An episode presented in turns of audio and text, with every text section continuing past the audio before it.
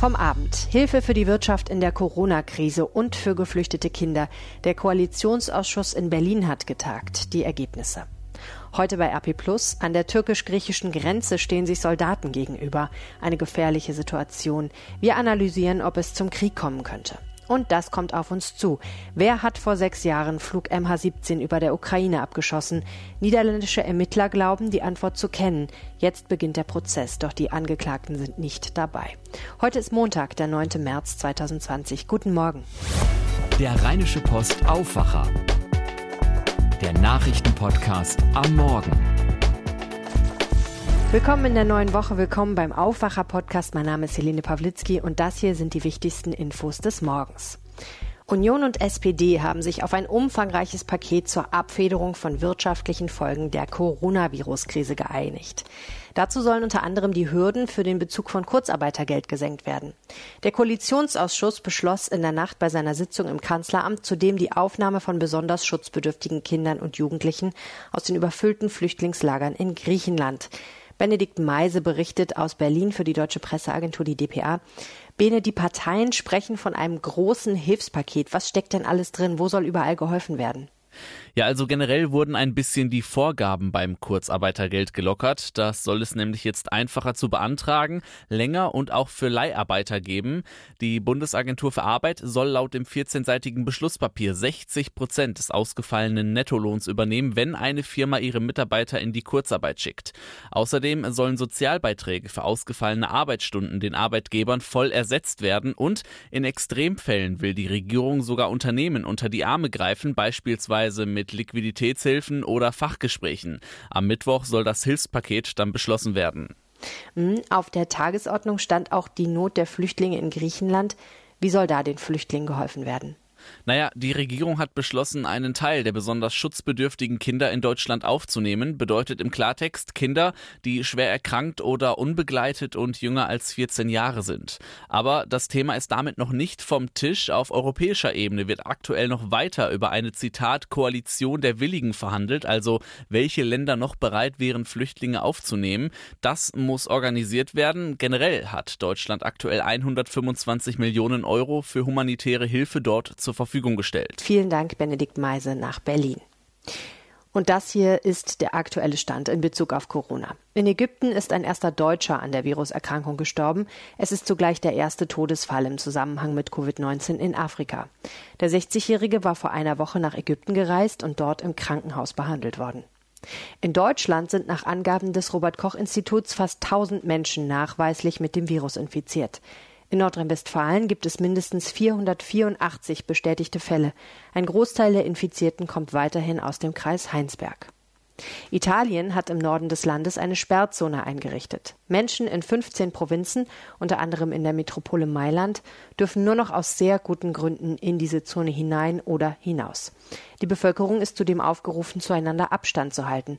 Das betrifft rund 16 Millionen Menschen. Gerade diese letzten beiden Nachrichten werfen ja Fragen auf. Zum Beispiel, sollte es auch bei uns solche Sperrzonen geben, etwa im Kreis Heinsberg? Dort gibt es ja in NRW bislang die allermeisten Fälle.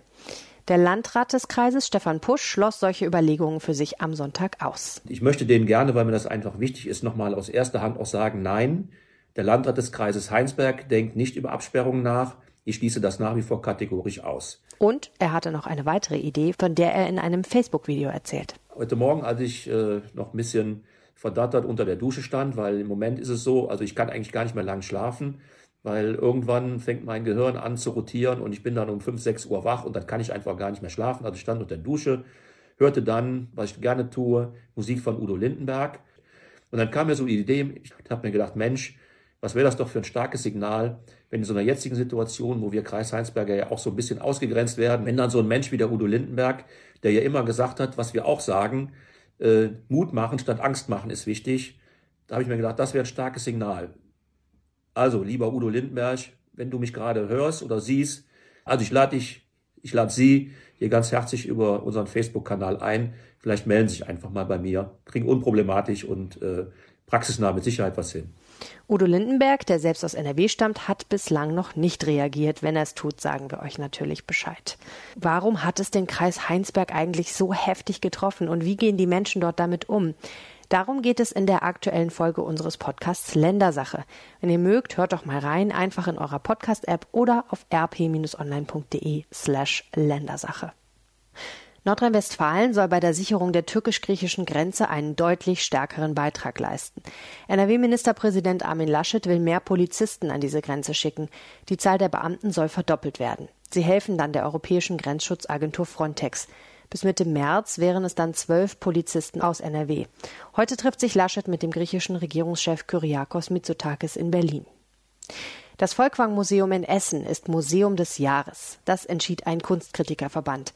Die Begründung, das Museum verbinde immer wieder seine bedeutende Sammlung mit thematisch aktuellen Sonderausstellungen.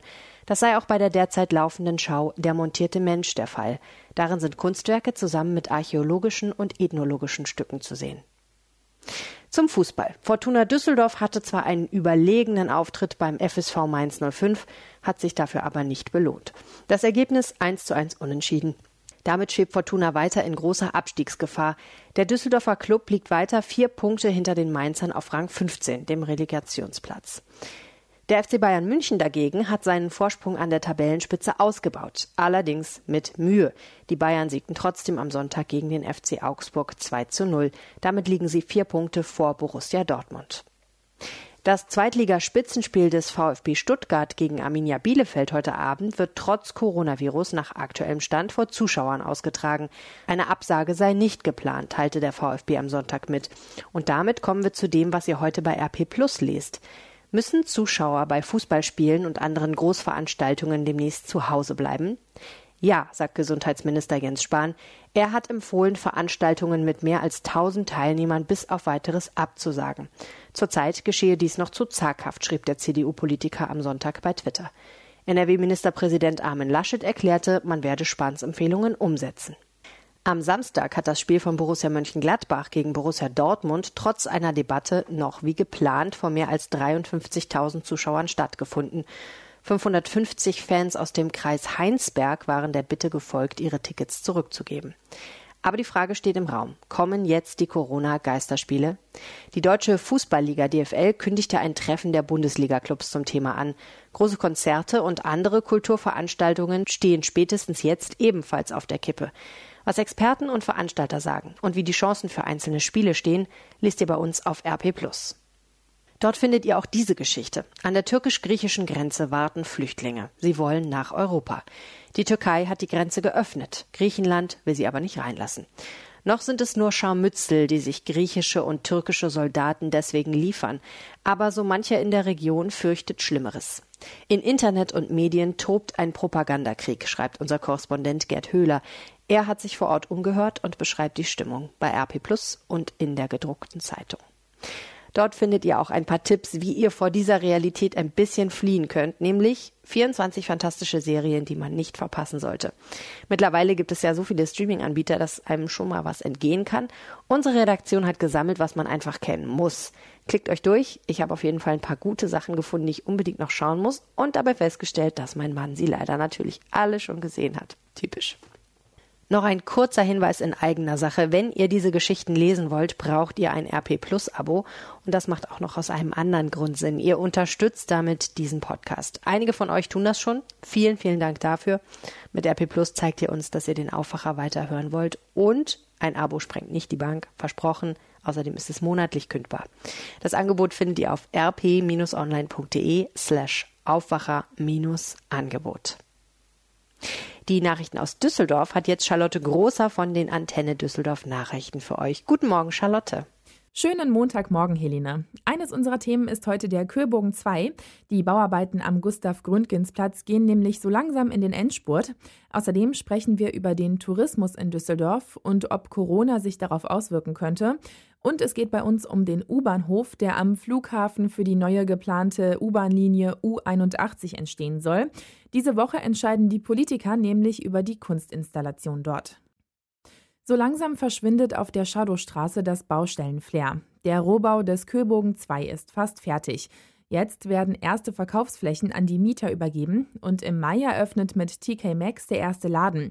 Dann geht es langsam an die Straßensanierung. Zurzeit werden zwischen Jakobi und Bleichstraße noch Gas-, Wasser- und Stromleitungen erneuert. Erst danach geht es an die neue Aufteilung des hinteren Endes der Shadowstraße. Fußgänger sollen hier in Zukunft den Vorrang bekommen. Für Radfahrer ist in der Mitte der Straße eine eigene Fahrbahn geplant. Autos dürfen dort in Zukunft nur noch abends und nachts fahren. Düsseldorf wird für Touristen immer attraktiver. Im letzten Jahr gab es hier über 5 Millionen Übernachtungen. Das ist ein Rekord. Wegen des Coronavirus ist man sich bei Düsseldorf Tourismus noch unsicher, ob 2020 ein ähnlich erfolgreiches Jahr wird. Inzwischen sind hier in der Stadt vier Menschen infiziert. Am Wochenende war ein neuer Fall dazugekommen. Auch bei Stadtführungen fürchtet man einen Rückgang der Buchungen. Im letzten Jahr haben über 80.000 Besucher eine Führung bei der Stadt gebucht. Das sind 8 Prozent mehr als im Jahr davor. Die Stadt bietet 25 Führungen in 16 Sprachen an. Dazu kommen noch private Anbieter. Die Planungen für die neue U-Bahn-Linie U81 gehen in die nächste Runde. In dieser Woche bringen die Politiker im Rathaus die Gestaltung des neuen U-Bahnhofes unter dem Flughafen auf den Weg. Mehr dazu von Antenne Düsseldorf-Reporter Philipp Klees. Die U81 ist das große Stadtbahnprojekt der kommenden Jahre. Im ersten Bauabschnitt soll sie Innenstadt, Messe und Flughafen verbinden. Die ersten Vorbereitungen laufen. Baustart soll in diesem Jahr sein.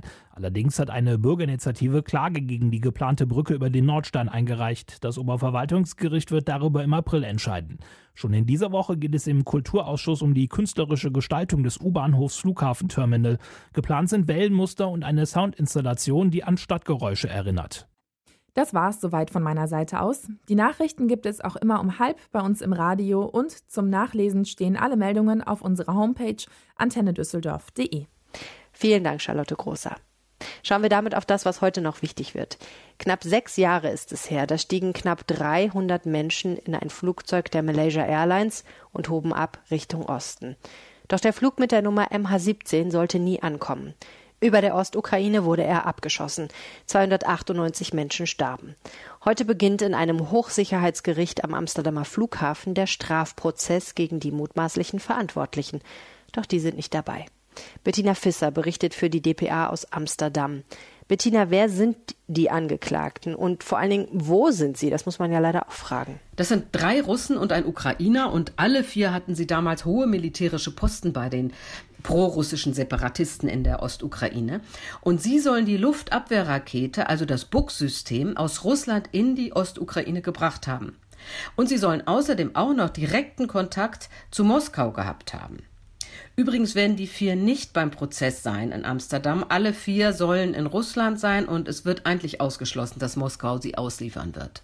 Warum findet der Prozess am Flughafen statt? Na, das hat vor allem Platzgründe, denn das wird ein Mammutprozess mit Besuchern aus aller Welt. Denn die 298 Opfer, die kamen ja aus zehn Ländern. Und zum Auftakt werden allein schon 400 Journalisten aus 20 Ländern erwartet. Und dann gibt es auch noch Sicherheitsgründe, denn es ist ja auch ein politisch sehr brisanter Prozess. Und das hier ist am Flughafen ein Hochsicherheitsgericht. Wie ist denn die Beweislage? Also gibt es inzwischen ein klares Bild, wie es zum Abschuss von MH17 kam? Na, die Beweise, es gibt eine ganze Menge Beweise und die Beweise scheinen wirklich eindeutig zu sein. Die Buk-Luftabwehrrakete war aus Russland in die Ostukraine gebracht worden und ist dort vom Gebiet der Separatisten aus abgeschossen worden. Und hinterher ist sie zurück über die Grenze nach Russland gebracht worden. Und das alles wird belegt mit Fotos, mit Videos, mit Satellitenbildern. Und die vier Angeklagten werden auch noch zusätzlich schwer belastet von Zeugen und mitgeschnittenen Telefongesprächen. Der Prozess ist ja vorab ziemlich unübersichtlich verlaufen, wohl auch, weil viel Politik reinspielt. Konnte die Justiz den Fall überhaupt richtig bearbeiten bisher? Ja, man kann sagen, das waren mehr als fünf Jahre Propaganda und auch Sabotage. Die Ermittler konnten ja anfangs noch nicht einmal zur Absturzstelle kommen, um die zu untersuchen. Aber jetzt gibt es eben eine Fülle an Material und in dem Prozess wird das erstmals auch von unabhängigen Richtern geprüft und das ist schon sehr gut. Ob aber jemals einer der Täter ins Gefängnis muss, das ist natürlich die Frage. Wie geht es den Angehörigen und wie wichtig ist für Sie der Prozess? Für die Angehörigen war das alles jetzt sehr, sehr zermürbend. Und nun ist es wichtig für sie, dass es endlich losgeht. Denn sie wollen nichts weiter als endlich Klarheit und Antworten auf die Frage, wer denn für dieses Drama verantwortlich ist. Und sehr viele von ihnen werden auch im Gerichtssaal sein. Vielen Dank, Bettina. Im Rennen um den CDU-Bundesvorsitz entscheidet der CDU-Kreisverband Aachen am heutigen Abend über die Nominierung von Armin Laschet. Der kommt ja aus Aachen. Zuvor hatte sich schon der Vorstand des mächtigen CDU-Landesverbands Nordrhein-Westfalen hinter Laschet gestellt. Er ist ja auch schließlich der Vorsitzende der NRW. Nun will er auch Vorsitzender im Bund werden und Bundesgesundheitsminister Jens Spahn soll sein Stellvertreter werden. Im Prozess um dubiose Geldflüsse rund um die WM 2006 müssen sich von heute Morgen an auch drei Ex-Funktionäre des Deutschen Fußballbundes DFB vor dem Bundesstrafgericht in Bellinzona in der Schweiz verantworten. Und zwar die früheren DFB-Präsidenten Theo Zwanziger und Wolfgang Niersbach sowie der ehemalige DFB-Generalsekretär Horst R. Schmidt.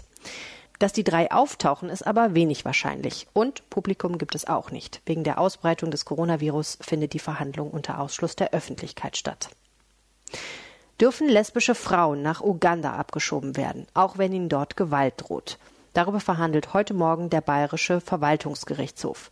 Die Richter müssen über den Asylantrag einer Frau entscheiden, die angibt, in ihrer Heimat Gewalt und Bedrohung fürchten zu müssen. Bye bye, Your Royal Highnesses. Prinz Harry und Herzogin Meghan werden gemeinsam mit der Queen am Montag an einer Messe anlässlich des Commonwealth-Tages in London teilnehmen. Es wird voraussichtlich der letzte Termin des Paares als sogenannte Senior Royals sein. Offiziell geben sie ihre royalen Pflichten Ende März auf. Die beiden behalten aber viele Schirmherrschaften in Bereichen, die ihnen am Herzen liegen. So wird sich Meghan weiter für Frauenförderung einsetzen und Harry für kriegsversehrte Soldaten.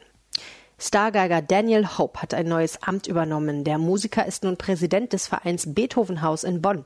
Am Montag stellt er sich und seine Pläne vor. Seine Vorgängerin auf dem Posten war die Bratschistin Tabea Zimmermann. Hope ist auch Musikvermittler und Autor eines Konzertführers. Außerdem moderiert er Radiosendungen. In diesem Jahr wird der 250. Geburtstag Beethovens gefeiert. Und damit schauen wir jetzt noch aufs Wetter in Nordrhein-Westfalen. Maximal 12 Grad und meist wolkig. Das ist das Bild für weite Teile des Landes. Stellenweise gibt es Regen. Am Nachmittag wird es vom Niederrhein her etwas freundlicher. Und am Dienstag Dauerregen bei milden Temperaturen. Na prima.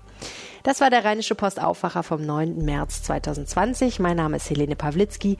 Tausend Dank fürs Zuhören und habt einen schönen Tag. Ciao.